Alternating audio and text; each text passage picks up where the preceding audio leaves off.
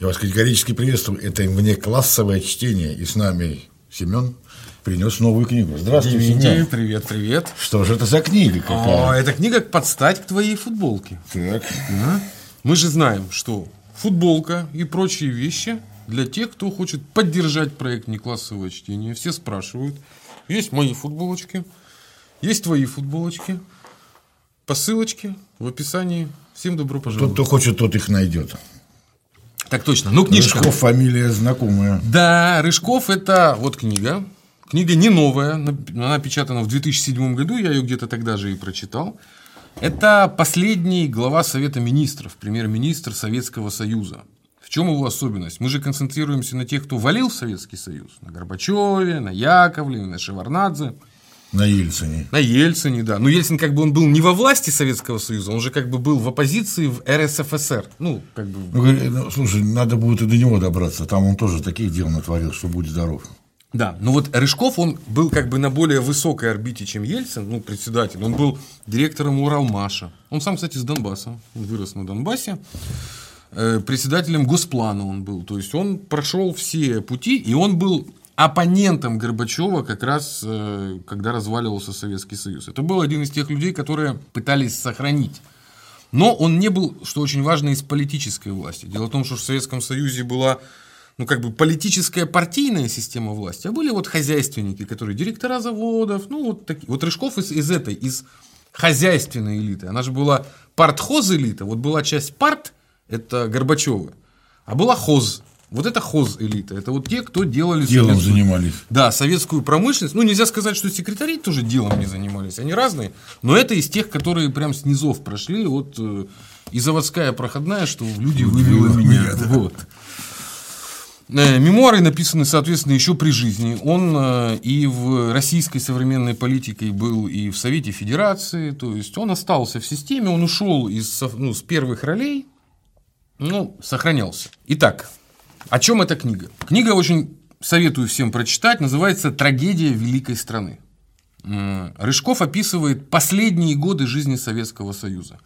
Она начинается с 1986 года и разбирает как раз все кризисы, которые погрузился Советский Союз, как э, внутри, ну то есть на высших эшелонах власти, так и на окраинах, что очень важно, потому что он же тогда был председателем Совета Министров, сейчас я открою как раз э, оглавление. Вот он начинает э, в своей книге с событий в Алмате, в Казахстане в декабре 1986 года, потом в Тбилиси 1989 года, потом в Фергане 1989 года, в Баку в 90-м году, потом разбирает, как в Прибалтика прошла от национализма к сепаратизму, потом о фашистских пособниках, ну-ка, о разложении неонацизма. Две главы у него про Украину, кстати, где, как он наблюдал те кризисы 30-летней давности. И его опыт, как бы, как они пытались реформировать, вот называется СССР от реформирования к разрушению. И последняя глава, кстати, под 13 номером «Агония власти». То есть, как он видел агонию власти в Советском Союзе. То есть, концептуально все понятно, как на окраинах разрушали Советский Союз и как это потом привело к агонии власти в центре всего Советского Союза. Так что вот такая вот история. Начинаем. Да. Предисловие написал, ну, как бы, никто попало написал книги, а наш великий писатель, э, сиби- ну, русский, сибирский Валентин Распутин. Это величина. Ну, вот как он э, дает оценку. Невольно вспоминать, вот о роли интеллигенции, вот это очень важно в разрушении страны. Невольно вспоминается более чем стотысячное шествие на Манежную площадь в разгар перестройки взрослых и образованных сторонников Ельцина из подмосковных научных городков, образованных выше некуда, умных, казалось бы, уже людей. Но как ополоумевшие в общем психозе, рвали и топтали они на Манежной площади розданный им в изобилии номер газеты «Правда» с перепечатанной там статьей итальянского журналиста о пьяных выходках Ельцина в Америке. Их кумир в тоге отца демократия, их знамя, безупречное, сладкое, только что приобретенного вождя, затмило им все. И никакой другой образ, никакую иную правду они не в состоянии были принять. Это они так говорили, не верю. Рвали, не верю. да. Ну, ну. Ну, то есть психоз какой был. И надо не забывать об этом. И причем самые образованные люди, самая интеллигенция. Еще не, не знали, что будет дальше. Дальше. Распутин напоминает, то есть он же напоминает о том, как все, все это происходило. Позже, в сентябре 91 года, когда съезд народных депутатов распустил сам себя, я, он говорит о, о себе, он же был тогда депутатом как раз, я с облегчением выходил из Кремля через Спасские ворота, и на меня и моего спутника набросилась толпа разъяренных женщин и сбили с ног, да подоспела помощь. Прикинь, какая была обстановка. Это же Спасские ворота, это же самый-самый-самый то есть Москва в 91 году бурлила по страшной силе. Дальше, а что же было на съезде? Да? Неописуемое дикарство творилось и на заседаниях съезда. Неправые дела для победы своей требуют э, не просто безнаказанности и бесстыдства, но и безумия. Какая там демократия, какое цивилизованное обсуждение? Объединившись в межрегиональную группу, лидер Ельцин как раз был, как в боевую организацию, опьяненные первыми успехами и не получающие серьезного отпора, поддержанные явными и тайными врагами России за рубежом, они приступом брали микрофон, оскорбляли зал и обращались к нему, к залу, не столько к залу, сколько к телекамерам, не давали говорить другим. Ну, то есть Распутин показывает, как разрушение Советского Союза, маленькая группа, могло воздействовать на все большинство. Только за счет того, что они были организованы и грамотно пользовались, ну, как бы, на тот момент медиатехнологии. Я понял, что видишь, они не, не в зал, а в камеру. В камеру, в камеру, камеру да. Чтобы, То есть они. Чтобы народ на кухне. Ай-яй-яй-яй. Да, да, да, да. Вот да. оно как. А вот что делала в это же время центральная власть? Ну, Распутин, он же это предисловие, он говорит, Горбачев лавировал, стараясь быть добреньким для тех и других в, непримир... в непримиримом противостоянии. Шеварнадзе тайно, а Яковлев явно сочувствовали и помогали взломщикам, вот этим маленькой группе. Лигачев вынужден был защищаться от фальшивых и бесстыдных объявлений и на время оказался выключенным из активной роли. И только Николай Рыжков снова и снова поднимался на трибуну и взывал к разуму, пока еще не поздно остановить разрушение. То есть, для чего я это прочитал, что Николай Рыжков это был тот, кто пытался сохранить рациональный подход к этому всему. Не просто, все же начали уже, все шломали копья, все строили политические карьеры, все же были на трибуне. Но кто-то же должен был пытаться хоть остановить вот то, что происходит. Вот это и был Николай Рыжков, почему его мемуары важны. И Распутин, великий писатель, нам на это намекает. Объясняет. Глава первая э, Рыжков называется «Растущее напряжение». То есть это еще до того, как начались кризисы, как все вот это вот происходило, он рассказывает. Сразу, давай я место какое нашел, он в самом начале здесь цитирует э, выступление ЦРУ Алина Далласа, якобы, значит, в 1945 году, сразу после как железный занавес. Это известное выступление, его очень много цитируют о том, как будут русских обманывать, самообманывать. Оно есть в интернете, но, судя по всему, это фальшивка. Ну вот я погрузился в это, Такого выступления не было. Как... А там просто такое, мы будем обманывать людей, мы будем способствовать самодурству чиновников, взяточник. Ну, то есть, так не говорят. Это художественный текст, но он широко разошелся. Это что-то типа протокола сионских мудрецов. Байка, байка. Да. Где слышал, в очереди за картошкой стоял, там слышал. Но высокого уровня. Действительно, была какая-то выступление и доклад Далиса, главы ЦРУ. Он засекречен, никаких данных нету. Судя по всему, вот этот вот текст, он впервые всплыл в 93 году уже в нашей прессе, в газетах, и после этого начал, э, ну, как бы распространяться как истина, да, ее теперь цитируют. Не очень это серьезно с точки зрения, ну, во-первых, это давно было, все-таки книга, седьмой год, 15 лет назад, но в целом, ну, не очень это правильно, но я на это должен обратить внимание, кто будет читать, обратите, что это не совсем аргумент такой, как есть. Но тем не менее, значит, что он говорит? Какой он говорит э, свою позицию вот, кризиса? Моя позиция была и остается неизменным. Суть ее такова. Любая общественная система будет достаточно стабильна, если она всесторонне развивается, постоянно реагируя на новые запросы времени. То есть он о чем говорит? Мы проиграли, потому что наша партия абсолютно расслабилась. И он на протяжении всей книги доказывает, что мы расслабились, и поэтому нас вот эта вот ничтожная маленькая группа взломщиков, во главе с Ельциным, которых было даже не 10%. Активных. Активных. Смогли взломать. И он это рассказывает. Но при этом были объективные причины. Вот он разбирается. Да, у нас же называется «Растущее напряжение». Что в экономике? Он подробно рассказывает, что происходило в экономике Советского Союза. Вот он как бы стоит на позициях, что э, Косыгинская реформа была не завершена в конце 60-х годов. Вот он как описывает. Напомню, Косыгинская реформа – это переход на хозрасчет. Ну, чтобы рабочие предприятий были мотивированы улучшением показателей э, ну, своего труда. Своего труда, ну, как бы всего коллектива, ну и каждый человек на общий коллектив завязан. Да? Это система хозрасчета. Вот он пишет, что э, в те годы реформы он был главным инженером, а затем гендиректором Уралмаша и был удовлетворен тем, что эта система управления была смягчена и фонды, и заводы получили дополнительные фонды, для, которые можно использовать по собственному решению коллектива. И вот как бы путь, он был управленцем как раз во время Косыгинских реформ, вот, которые и был их в этом смысле сторонником. Но потом эти все реформы свернули, и вот что он пишет, что в 1983 году новый генеральный секретарь ЦК Андропов всенародно поставил задачу разобраться, в каком же обществе мы живем. Вопрос был крайне серьезным. Необходимо было заново, заново определить сущность созданного в стране строя и его место в истории человечества.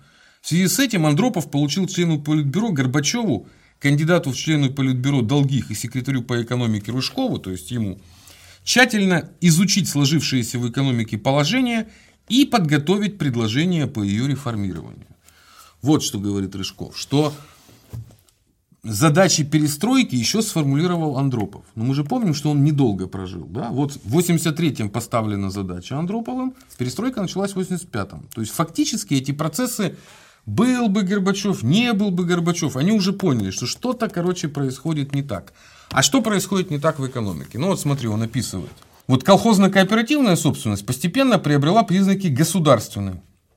С учетом мнений ученых, опыта зарубежных стран, мы считали, что в руках государства целесообразно сохранить примерно 50-60% собственности.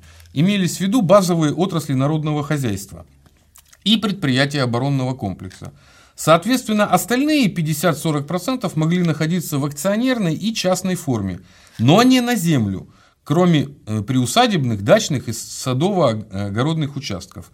Особый упор в своих разработках мы делали на так называемые народные предприятия, владельцами которых являлись бы только их коллективы. То есть вот в чем была задумка экономической реформы. Никакой частной собственности на землю, сохраняем более 50% госсобственности, а меньшую часть отдаем в коллективную собственность. Ну, в общем, чтобы был а государственный контроль все-таки, чтобы остался. Да, да, государственный контроль, чтобы остался. Но этой точки зрения противостояли взгляды либеральных экономистов, а также политиков во главе с Яковлевым, воспевавших лишь частную собственность. Они утверждали, что только она автоматически решит все социально-экономические проблемы. Вот он был конфликт да, экономический. Все-таки государство будет или частное. И вот, значит, на одной стороне был Рыжков, еще со времен Андропова. С другой стороны был Яковлев. Но э, потом же станет Горбачев. И вот эта вот борьба двух подходов, да, и Яковлев в результате победит. То есть он склонит Горбачева, и он разбирается. Это с экономикой. Что было с внутренней политикой? Значит, э, ну, что утверждает, что к концу 1987 э, года у Горбачева и соратников окрепло убеждение, что изменения в экономике не произойдут, если не будут сопровождаться политической реформой. По выражению Горбачева необходимо было встряхнуть КПСС. И он рассказывает дальше Рыжков, что он специально устраивал кризисы в партии. То есть вот он сталкивал людей лбами, и выдавал, что это, ну, это вот дискуссия у нас. У меня в жизни был такой гнеденыш, вот именно. Uh-huh. Я подумал, когда разоблачил, и он мне рассказывал, что да, ему интересно было сталкивать нас внутри коллектива, а он со стороны смотрел, что будет дальше происходить. Ну, он потом пострадал, ему нож сломал. Не было тебя в то время в ЦК, понимаешь? Все выходили с носами сломанными. Вот. Но про внутреннюю политику он рассказывает. Вот они, значит, решили встряхнуть партию и устроили выборы первые многопартийные 89 -го года. Как раз когда вся вот эта швали пролезла в Верховный Совет, все демократы. И вот он, значит, рассказывает, что в 89 году уже политическая обстановка, когда они уже всех пустили кого угодно, ну, не всех, конечно, ну, там из Прибалтики националистов, они прорвались в этот Верховный Совет, Э, съезд народных депутатов. Оказалось, что это меньшинство, вот это большинство, оно безвольное. Вот оно сидит и, и молчит. То есть, вот, вот эти, что хотят, то и творят. Ну, вот Ельцин, Прибалтий, там, Украина, то есть, целая межрегиональная группа, она объединила, там, украинские националисты, прибалтийские националисты, как бы. А Горбачев к этому всему относится, ну, Рыжков это разбирает, э, ко всему этому относится как к игре. Вот вы между собой поконфликтуйте. То есть он таким образом сохранял свою э, ну, особую позицию. Он был слабый управленец, и как любой слабый управленец, он, чтобы его подчиненные конфликтовали между собой. И Рыжков утверждает, что это и было главной причиной э, кризиса во внутренней политике, потому что вместо изменений была сделана ставка на то, чтобы встряхнуть партию, то есть устроить конфликты ради конфликтов. Еще он рассказывает очень интересную штуку про общество память, что в 1983 году было организовано историко-литературное, то есть интеллигенция, общество память. Еще в 1983 году, до перестройки. А вот после прихода в конце 1985 года Васильева, самого знаменитого, она уже полностью радикализировалась. То есть боролись, боролись с протоколами сионских мудрецов. И вот что говорит Рыжков. Что память, судя по всему, э, выполняла следующую функцию. Она делала заявления, будто поддерживающие перестройку – а действиями фактически отталкивал от нее часть народа. Ну, то есть, типа, ну, уже такие идиоты, да, то есть, фриками обросла вот эта перестройка, что ее, в принципе, уже, ну, серьезно к ней никто не относился. То есть, во внутренней политике они э, Власть пришла в виде партии полностью разодранная, он это объясняет, как это раздрай произошел, а оппозиция, которую сама часть власти пропустила э, в депутаты, была организованная, и ей явно кто-то прокавительствовал. Внешняя политика накануне краха Советского Союза. Ну, значит, э, Рыжков утверждает, что Горбачев сдал э, Советский Союз в 1984 еще году. Вот как он объясняет, смотри. Начало сотрудничества Горбачева с Западом было положено его рядового члена Политбюро встречей осенью 1984 года с премьер-министром Великобритании Тэтчер. Эту встречу, как известно, организовал советский посол в Канаде, тот самый Яковлев – с которым несколько ранее будущий генсек познакомился и близко сошелся по своим идейным позициям. Обращает на себя внимание то, что встреча состоялась не в обычном правительственном особняке в Лондоне, а в особой, загородной резиденции в Чеккерсе, предназначенной для приема лишь тех иностранных руководителей, находящихся в Великобритании с официальным госвизитом. Практически это были смотрины будущего генсека – Руководители Запада прекрасно представляли себе состояние Черненко, а мы помним Андропов, Черненко, как-то гонки на лафетах была даже такая злая шутка. Э, после встречи Тэтчер обронила крылатую фразу «С этим человеком можно иметь дело, ему можно доверять». Ему можно с ним делать гешефт. Понимаешь, да? Это был, значит, сигнал, и впоследствии она с гордостью говорила, мы сделали Горбачева генеральным секретарем.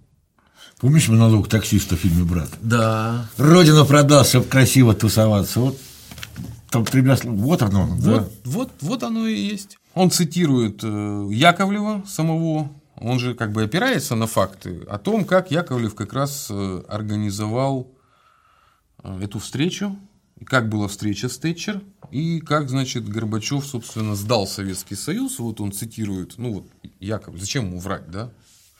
Переговоры продолжили носить зондажный характер. До тех пор, пока на одном из заседаний в узком составе, ну я присутствовал на нем, Яковлев, да, Михаил Сергеевич не вытащил из своей папки карту генштаба со всеми грифами секретности, свидетельствующие о том, что карта подлинная. На ней были изображены направления ракетных ударов по Великобритании. Показано, откуда могут быть эти удары и все остальное. Тэтчер смотрела то на карту, то на Горбачева – по-моему, она не могла понять, разыгрывают ее или говорят всерьез. Пауза явно затягивалась. Премьерша рассматривала английские города, к которым подходили стрелы, но еще не ракеты. Затянувшуюся паузу прервал Горбачев. «Госпожа премьер-министр, со всем этим надо кончать, и как можно скорее». «Да», — ответила некогда растерянная Тэтчер. Слушай, вот пидорас, вот другое слово не подобрать, а? Плохиш. Вот. За корзину печенья, да. бочку варенья. Да. Говорю, очень хорошая книжка, прямо на фактуре. И дальше, как сам Горбачев признался. Значит, это вот он, признание его от 93 -го года, то есть только все произошло. э, на встрече в Рикьявике, вот цитата самого Горбачева, что, в, э, что он фактически сдал СССР на милость Соединенных Штатов. Рикьявик на, деле был драмой, большой драмой. Я считаю, что без такой сильной личности, как Рональд Рейган, процесс не пошел бы. На этой встрече в верхах мы зашли так далеко, что обратно уже повернуть было нельзя. То есть Тэтчер он договорился, потом в Рикьявике уже в 86 году Рейгану он уже все сдал, а в 89 году уже было все сдано. Вот мы считаем, что Советский Союз разрушился в 91-м, а фактически его сдали, вот 80, ну, 84 назначили, вот, ну, как бы он с Тэтчер договорился, в 86-м он уже Рейгану фактически все сдал, а в 89-м на встрече э, на Мальте, вот пишет Рыжков, в конце 89 -го года во время встречи Горбачева на Мальте с президентом Бушем-старшим была поставлена точка в процессе сдачи всех военно-оборонных позиций СССР. Семен, вопрос. Все. А это же денег он не брал за это. Зачем? Почему? Ну, смотри, он же при этом премию мира получил. Да, да. Но Люди такого калибра, они начинают считать, что они уже живут в истории. Да? То есть он. Зачем он это делал? Ну, нет ответа на этот вопрос.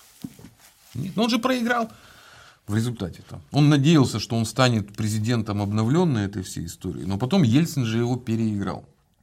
И Горбачев же остался королем без королевства. Он же думал, что он пересоберет СССР под новым названием. Перетасует. И будет президентом вот этого ну, пересобранного СССР. А он полностью развалился, и оказалось, что он президент несуществующего государства, а каждый разобрал себе по кусочку. Ельцин России, ну понимаешь, да, и он остался ну, сапожник без сапог. Все.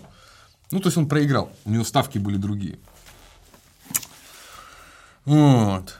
Статистика. За 6 лет пребывания на посту генсека Горбачев встречался с президентом США 11 раз. Каждые полгода на отчет, ну, как бы... На отчет. Отчитывался, да. Ну, вот он, собственно, описывает, что политика Горбачева-Шеварнадзе привела к падению э, двуполярного мира. Это то, что я постоянно всем рассказываю, что гарантием того, что не было войн и гарантием роста Уровня жизни была только двуполярность.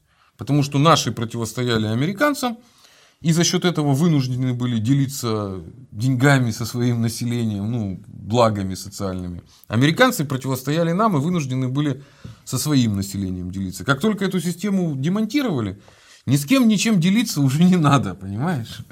Они боялись социалистической революции американцев, что мы устроим, а наши боялись, что они нам устроят. Ну, мы проиграли, все, до свидания. Кризис в идеологии.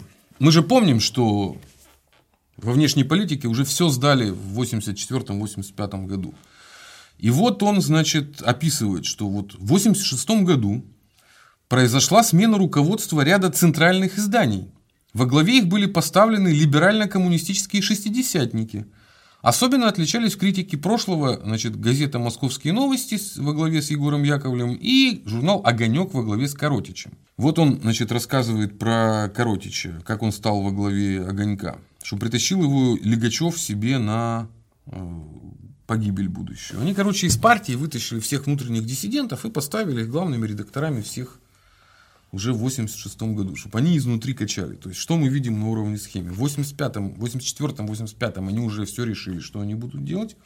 Но надо же было подготовить общественное мнение. Ну, чтобы оно как минимум либо поддерживало это, либо занималось ну, срачом внутри себя.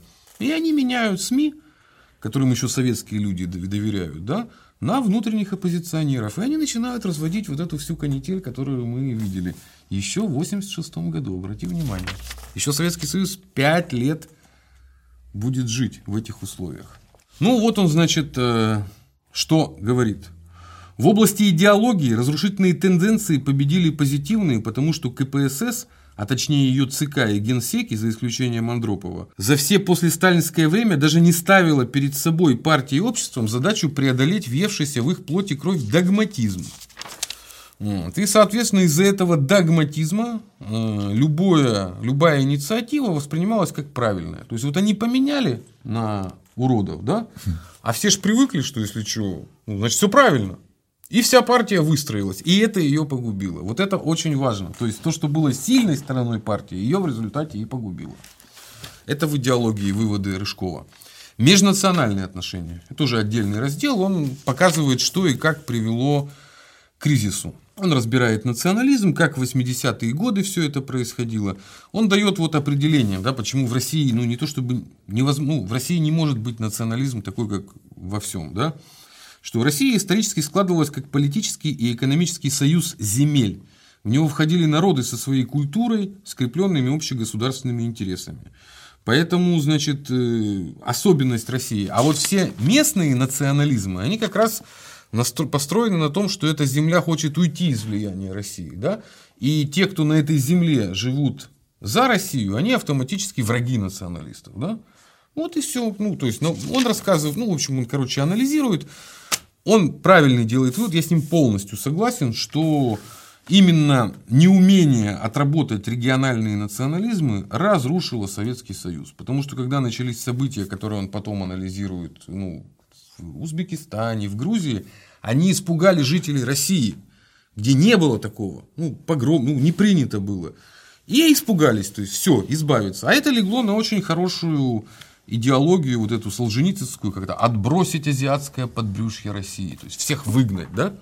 Ну давайте мы их всех выгоним. То есть правой рукой мы устра... поддерживаем националистов, они пугают русских везде, и русские становятся главными сепаратистами против Советского Союза, понимаешь?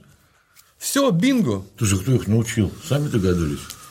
Это Горбачев ездил, наверное. Слушай, каждые полгода методички получать. Американцы занимались, в отличие от нас, политтехнологиями всегда. То есть они давно с этим работали вот, и системно. А наши закостенели, они считали, что они все контролируют. А им изнутри все прогрызли, соблазнили. У человека же есть три вещи. Соблазн, страх вот, и обман. Мы ничего не боимся. Что Советскому Союзу бояться? Он под защитой. Соблазн – это самое главное. Вот через соблазны зашли. Все работает. Значит, еще про военных тоже очень важно. Что делал системно Горбачев? Горбачев в начале своей деятельности на высоком посту уважительно относился к военным. Зайдя на престол, он понимал, что на протяжении всей России армия всегда была уважаемой частью общества. Но вскоре и он начал наступление на армию, вплоть до подключения аналитиков, которые убеждали, что, народ, что народу живется плохо, потому что денег уходит на армию. Причем как он врал? Вот он выводит на чистую воду Шеварнадзе, еще одного дружка Горбачева. Министр иностранных дел заявлял, что военные расходы составляют 19% от национального дохода. Горбачев взял и округлил эту цифру до 20%. Но хотя в реальности он, как премьер-министр, оборон, э, удельный вес оборонки никогда не поднимался более чем на 12%. Ну зачем они врали, да? Ну, то есть в два раза завышали. Ну, это чтобы, как ты говоришь, общественное мнение, а, а вот куда деньги-то уходят, то все военным. Да, ну, то есть сам генсек валил свою армию. Потому что боялся. А почему? Ну, Гришков это доказывает, я тоже не буду это самое сильно погружаться. Потому что армия в определенном этапе это было единственное, что могло остановить вот это предательство, которое происходило. Армия, я напомню, была дискредитирована в ходе афганской войны. Ну, вспомни, как именно дискредитация армии. Позорная война, все вот это вот, да? Да-да-да. Комитеты матерей. И Горбачев, ну как, страховался, уничтожая государство. Собственно. Был лидер. Вот, вот это да. Вот это скотина, да? Вот это скотина. Как это? Скотыняка. Вот, это введение, а подробное описание Рыжкова, в какие типы кризисов пришел Советский Союз. Дальше он уже переходит к фактической части. Ну, вот что происходило. Первая глава, первый звоночек, э, у него называется «Алма-Ата, декабрь 86 года». Мы следили, чаще говорим там про такие национализмы там украинские, там бунты, там бунты. А первое, на самом деле, все произошло в Казахстане. Вот. Помнишь те времена, что там было, не помнишь? Я, честно говоря, смутно помню, какая-то шумиха была, но я не вникал. Тогда с нуля. Ну, для понимания. Значит, смотри. 16 декабря 1986 года в городе Алмате состоялся рекордно короткий пленум ЦК Компартии Казахстана. За 18 минут собравшиеся единодушно освободили от должности первого секретаря ЦК Республики Кунаева, руководящего Казахстаном в течение почти трех десятилетий, 30 лет. Столь же единодушно избрали на его место рекомендованного ЦК КПСС лидера Ульяновской партийной организации Геннадия Колбина. И вот вокруг этого, собственно, все и развернулось. После этого начинаются э, странные события в самом э, Казахстане. Короче, там случился первый Майдан. Вот. Но что было очень странно. Ну, вот он как бы, тут он подробно рассказывает про систему управления, почему меняли кадры. Вот сейчас это тоже очень важно. Мы же помним, в 84-м он уже фактически сдал. И вот с 85 -го года начинается странная кадровая политика. Вот смотри. С приходом Горбачева на высший в стране пост генсека началась чистка прежде всего высшего эшелона партийной иерархии. Уже в июле 85-го на пленуме ЦК был освобожден от обязанностей секретаря ЦК и отправили на пенсию Романов. Это знаменитый ленинградский, который вот такой вот был мощный. Значит, его место занял э, лидер ленинградской организации Зайков. И тогда же руководитель партийной организации Гришин был отправлен на пенсию, а его пост достался Ельцину. То есть это Горбачев вытащил Ельцина в, столи... в столицу. В столицу. Ну, там говорят, что вот главную роль сыграл тот же Лигачев, который вытащил они же потом, Ельцин был главным врагом Лигачева, да, что Лигачев сам вытащил Ельцина и ну, как бы вы, вырастил. Ну, то есть они вот этих всех молодых сами подтянули для того, чтобы валить старых э, оппонентов. Особенность была Политбюро ЦК, что э, в Политбюро входили два руководителя Компартии союзных республик, значит, Казахстана и Украины, то есть Кунаев и Щербицкий. Это были на самом деле друзья Брежнева, то есть это были до такой степени мощные фигуры, что даже по сравнению с ними Горбачев э, ну, не мог ничего сделать. Ну, слишком они были авторитетные. Поэтому их нужно было сплавить. На пенсию. Да, сплавить на пенсию, сплавить аккуратно. Ну, про Кунаева это действительно легендарная личность. Э, он металлург, он фактически... Вот вся экономика, которая есть сейчас современная у Казахстана, она благодаря, с одной стороны, сталинскому периоду, а второе, это вот Кунаев, когда 60-е, 70-е, ну, вот это все благодаря ему. Он был и академик, Академию наук возглавлял. Это отец вообще современного, если говорить, Казахстана с точки зрения его экономики. Если бы не Кунаев и огромная поддержка того же Брежнева, потому что Брежнев, он же работал в Казахской ССР, то есть он в Молдавии работал, и в Казахстане, и когда он потом стал генсеком, он очень много поддерживал и Молдавию, где работал, и Казахстан, и сам он из Днепродзержинска, ну, из э, Украины, да, то есть, ну, как бы, это все брежневские выдвиженцы. Соответственно, Кунаева снесли.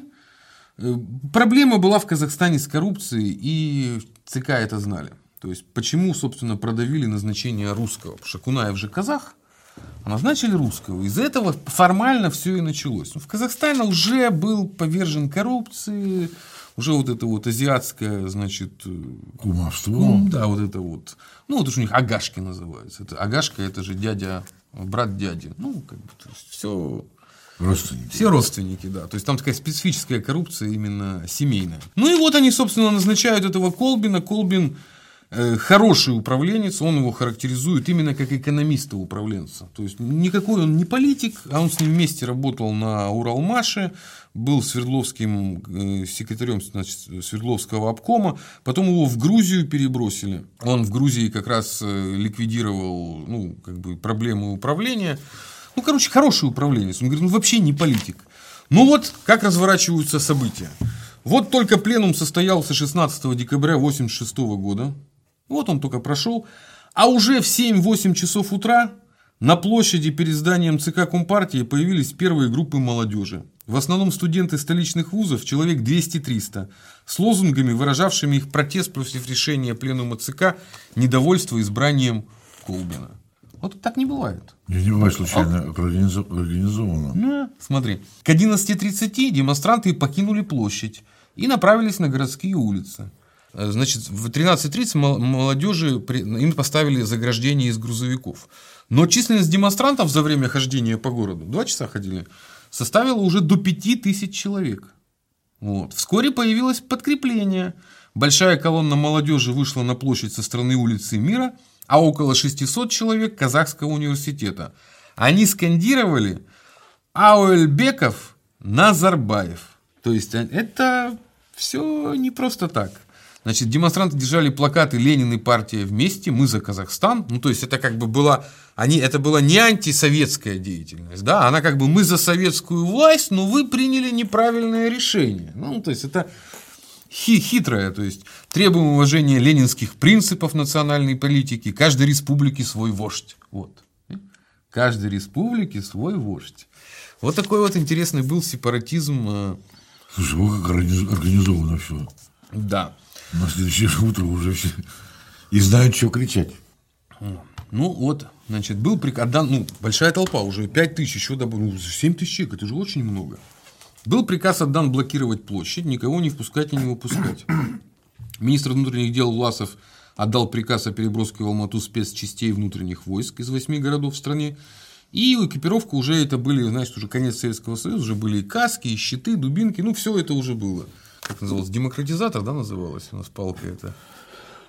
Я не помню, как-то по-другому он назывался. Как-то так, ну, какое-то у нее было. Но уже впечатляет, когда каски и щиты, это что-то уже... И черемуха уже была принята на вооружение. То есть это вот как раз. С 15 до 17 числов на трибуне на площади попытались прийти члены ЦК, ну, что-то выступить. Кстати, среди них был Назарбаев. Выступил председатель Совета Республики, значит, э, ну, короче, пытались все-таки говорить Народ с толпой. Но не помогало. Собравшиеся оскорбляли солдат и курсантов, трибуну, срывали шапки, ми- милиция выхватывала активистов, пыталась отбить, начались, короче, стычки.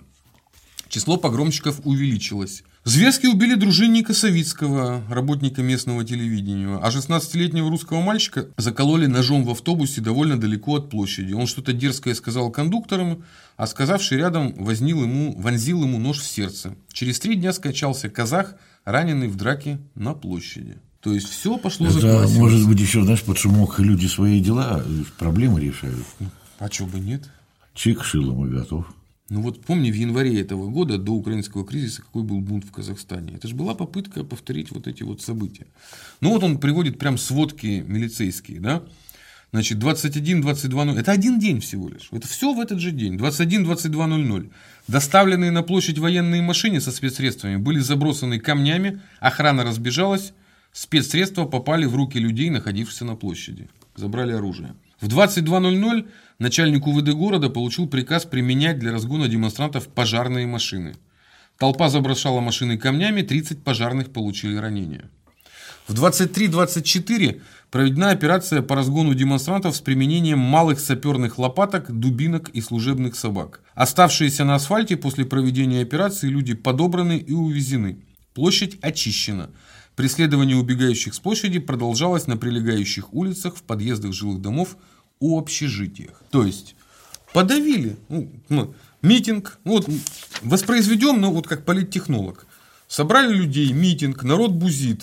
Все нормально реагирует. Привезли МВД, ну, ментов, оцепили. Никто никого не трогает.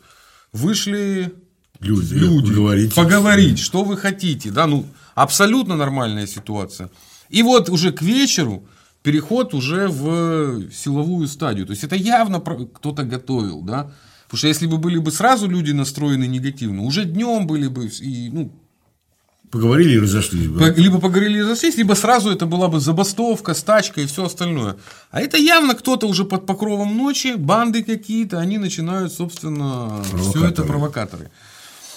Но что самое страшное происходит, что центр реагировал на это, короче, в своих интересах.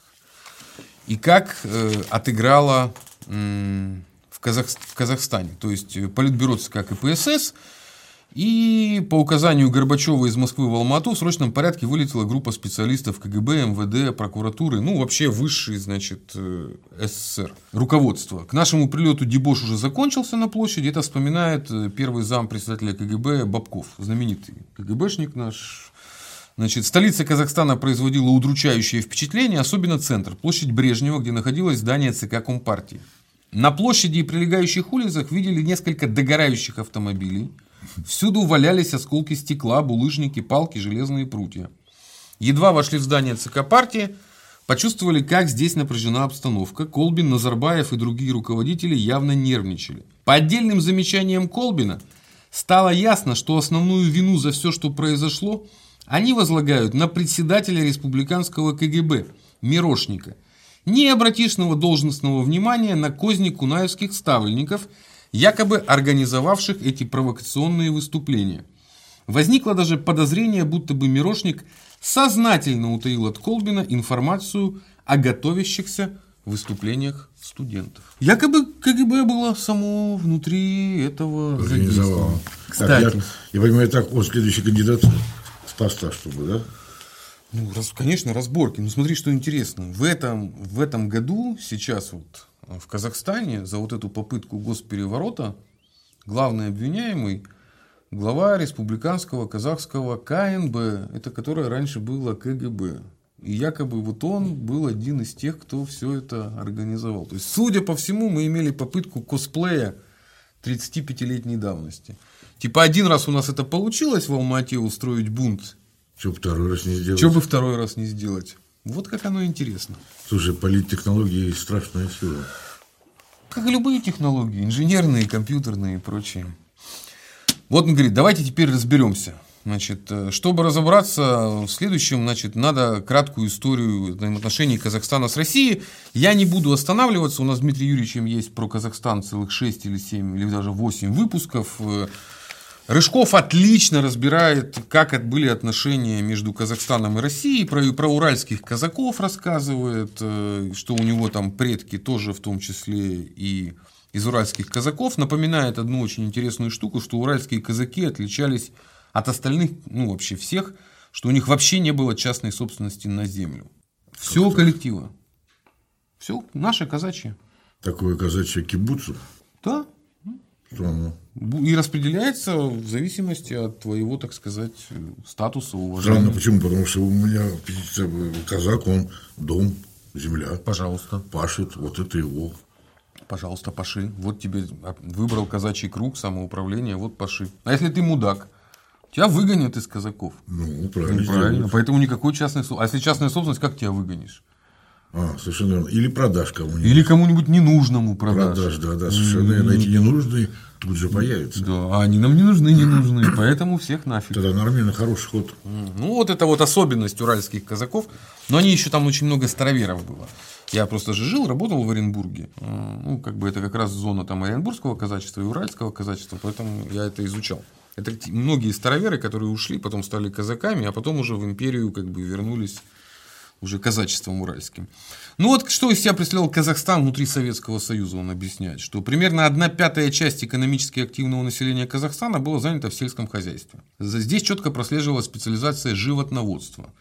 После освоения с помощью всех советских республик целины Казахстан стал одним из основных районов страны по производству зерна. Вот если в 1940 году там производилась каждая 38 тонна зерна, то в 1986 уже каждая седьмая.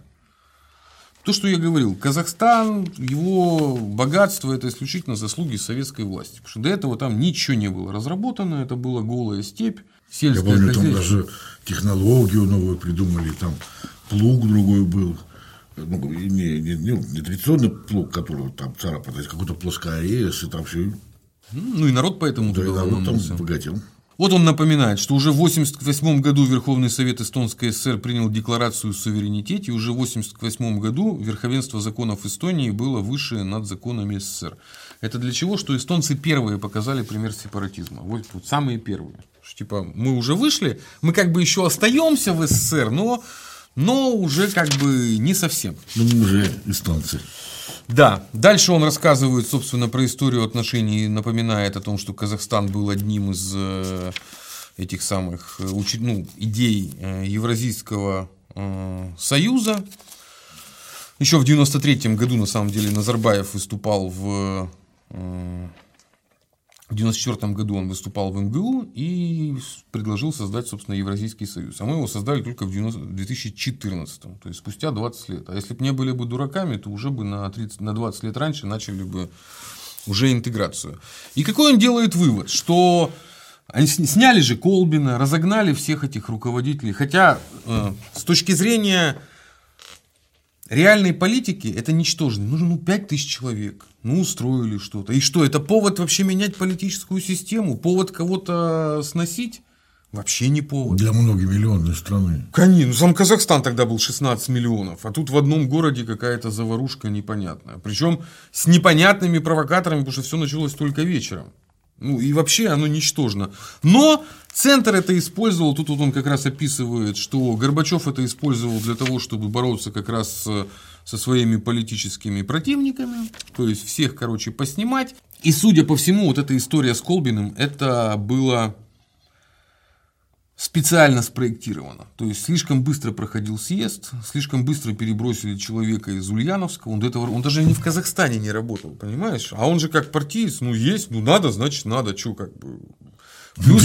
Взял узелок и поехал. Конечно. Плюс еще была же в Советском Союзе очень важная история, связанная с тем, что первый секретарь чаще всего был ну, местный, а второй секретарь, он был русский. Ну, поэтому, ну, для того, чтобы межнациональная, в том числе, политика.